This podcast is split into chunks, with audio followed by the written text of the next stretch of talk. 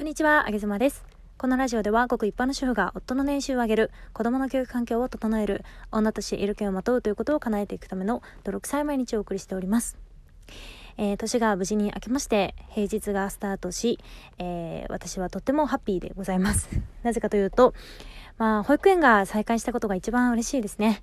えー、私は時短で保育園に入れているんですけれど、子供子供たちを預けているんですけれども、やっぱりね、ちょっとの数時間でも預かってもらえると、かなり、えー、自分の身が軽くなるというか、自分の時間を好きなように使えるってことに、本当にあの幸せを感じますし、子供たちもね、たくさんのお友達と遊ぶことができたりだとか、なんかこう決まったスケジュールの中で、やっぱり規則正しく生活するっていうのは、えー、心の安定にもなるのかな、なんていうふうに思っているので、えー、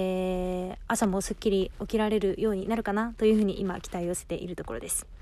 えー、今日は、えー、スタイフのライブで、えー、先日 DMM の亀山会長さんがですね、ライブを突如やってらっしゃってて、そこにあげ妻は、えー、コメントで、え、参加をさせていただいていたんですけれども、何か、あの、僕に聞きたいことがある方、どうぞ上がってきてくださいという言葉がありましたので、えー、何度かですね、コメントで、えプッシュさせていただいて、え無事に、えコメントが拾われ、えー、あげ妻登壇することになりました。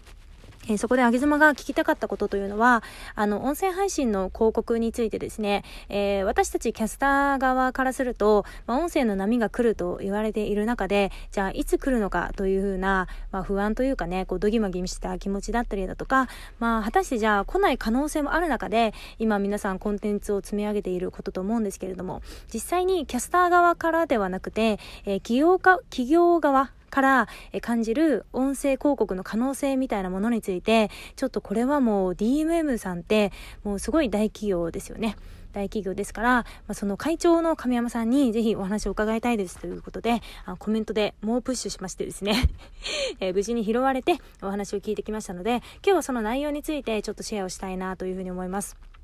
えー、まずですね、亀山さんから、まあ、いただいた言葉を、えー、つらつらとお話をしていきたいんですけれども、えー、まず、えー、亀山さんがおっしゃっていたのは、あの、広告の効果についてですね、え、テレビと、例えば今までの、え、旧ラジオと言われる、まあ、私たちが今まで聞いていたような東京 FM みたいな、そういったラジオっていうのは、だいたい5倍から10倍ぐらいの、あの、広告価値の差があるよっていうことだったんですね。企業からするとラジオ広告に、えー、出資をするのとテレビ広告にお金を出すのとではだいたい5倍10倍ぐらいのあの価値の違いっていうのを予算で組んでいるそうなんです。で YouTube っていうのは今は、えー、ラジオとテレビのその中間に位置していますよっていうことでした。なので、あのー、今私たちがこのように頑張っている音声配信のラジオっていうのは、まあ、これからどこの位置になるかなっていうところにはなるんですけれども、やっぱりまだまだテレビよりかは、えー、広告価値みたいなものが、えー、薄いっていうふうに亀山さんもおっしゃっていました。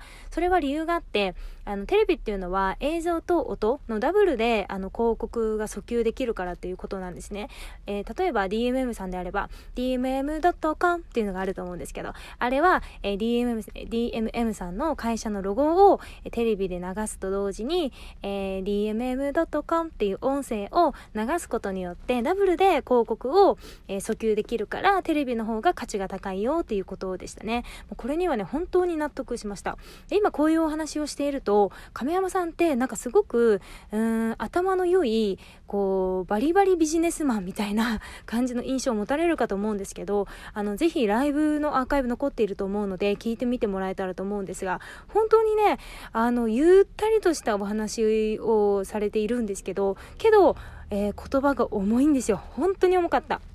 やっぱりこれが自分でビジネスを立ち上げて何度も挑戦して何度も失敗して、えー、繰り返し、えー、トライし続けてきた方なんだなというねその言葉の重さにですね私は終始コメントを打っている間からも手が震えていたんですけれども ですね。で、続けますね。で、あとは、えー、DMM、DMM の亀山さんに聞いたこととしては、あの、亀山さんご自身が、例えば、広告効果、に対して出資をするのではなくて自分が例えばこのラジオが好きだからとか単純に好きだからこの人に頑張ってほしいみたいなそんな感じでの広告っていうのは過去に出されたことはありますか？という質問をしましたそしたらですね、過去にはないですという答えが返ってきたんですね。で、理由を聞くと、あの、やっぱり会長さんになるので、あの、部下の方にね、あの、効果のしっかり出るようなものっていうのを広告として、え、選定するようにっていう風に伝えている立場上、どうしても自分個人の趣味嗜好で、えー、広告を出すってことはなかったんだよねっていうふうにおっしゃられていましたね。はい。で、ちなみに音声よりも YouTube の方が今会社側からとしても広告材料として考えられているし、今後も考えやすいのではないかっていうお話もありましたね。あとはですね、あの、 Voicy の緒方社長も言っていましたけれども、やっぱり日本企業であることからも、その海外の企業に比べると、肌感でなんかこれは行くんじゃないか、だから予算を出そうみたいなことはしなくて、やっぱり日本企業であるがゆえに、しっかりと広告効果がえー、いくつもの会社さんの方で数字が上がってきてその数字をもとに検討を始めるっていうことだったのでやっぱりそこには半年から1年ぐらい海外とは時差が少なからずあるんじゃないかっていう話もありました。うん、でねあと音声広告をもしするのであれば単純にこう何々会社の提供でお送りしますみたいな感じではなくてちょっとキャッチーな言葉を入れ込むとか、えー、dmm.com みたいなちょっと音声、うん、歌ってみるとかねそういうような人の記憶に残るようなフレーズで広告をするとあの効果としてはちょっと残りやすいんじゃないかねみたいなアドバイスもいただけました。はい。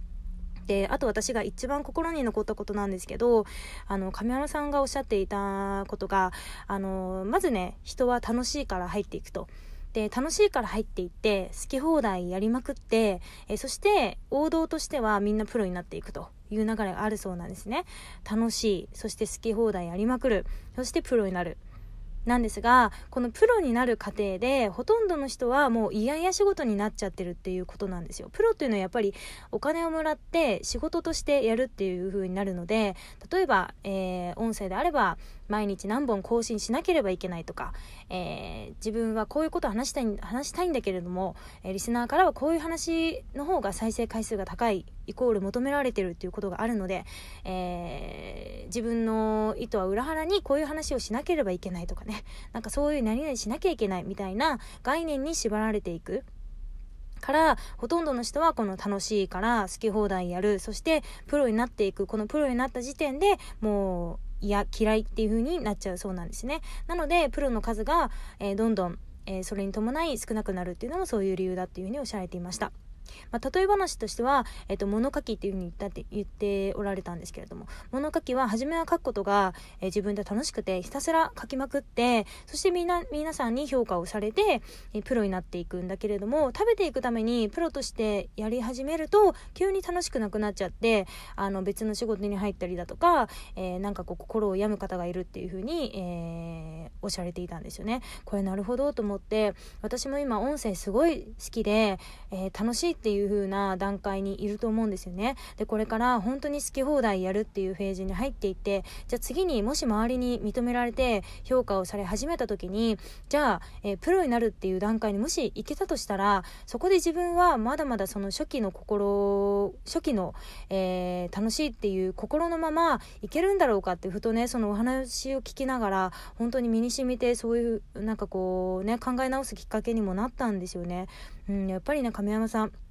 言葉一つ一つが重くて、あの、本当にほんわか、ほんわかした喋り方をされるんですけれども、一つ一つの言葉がもうかなり的確でですね、私はまあ何分、10分、15分、20分ぐらいかなと思うんですが、あの、アーカイブにものろ残っておられるので、ぜひ聞いてみてください。音声広告についてということで、あの、コメントをしてくれた皆さんも、これはいい話だみたいな感じでおっしゃっていたし、あの、すごいいい質問してくれた、あげずまさんありがとうみたいなね、ことも書いてくれる方もいたりとかして、皆さん、あの、気になることがと思いますね。はい。で、あの、亀山さんが最後におっしゃっておられました。なんかこう、スタイフでライブを始めてみて、いろんな、本当に私みたいな人とも、えー、気兼ねなく絡んでくださる方なんですけれども、こういう、まあ、いろんな人と絡むことができて、自分はまだまだ、えー、初めて知ることが多いんだなってつぶやいていたんですよ。なんかもうね、この言葉すごいですよね。あらゆるビジネスを立ち上げて、あのー、大きくされてきた方でさえ、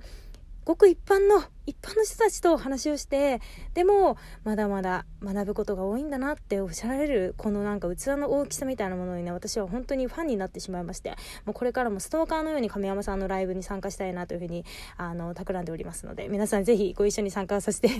参加をしましょう。ということで今日は、えー、DMM の亀山さんに音声広告、えー、企業側から見る音声広告の可能性ということについてお話を聞きましたのでシェアをさせていただきました、えー、もしご参考になれば幸幸いです、えそれでは皆さん良い一日をお過ごしください。あげずまでした。バイバイ。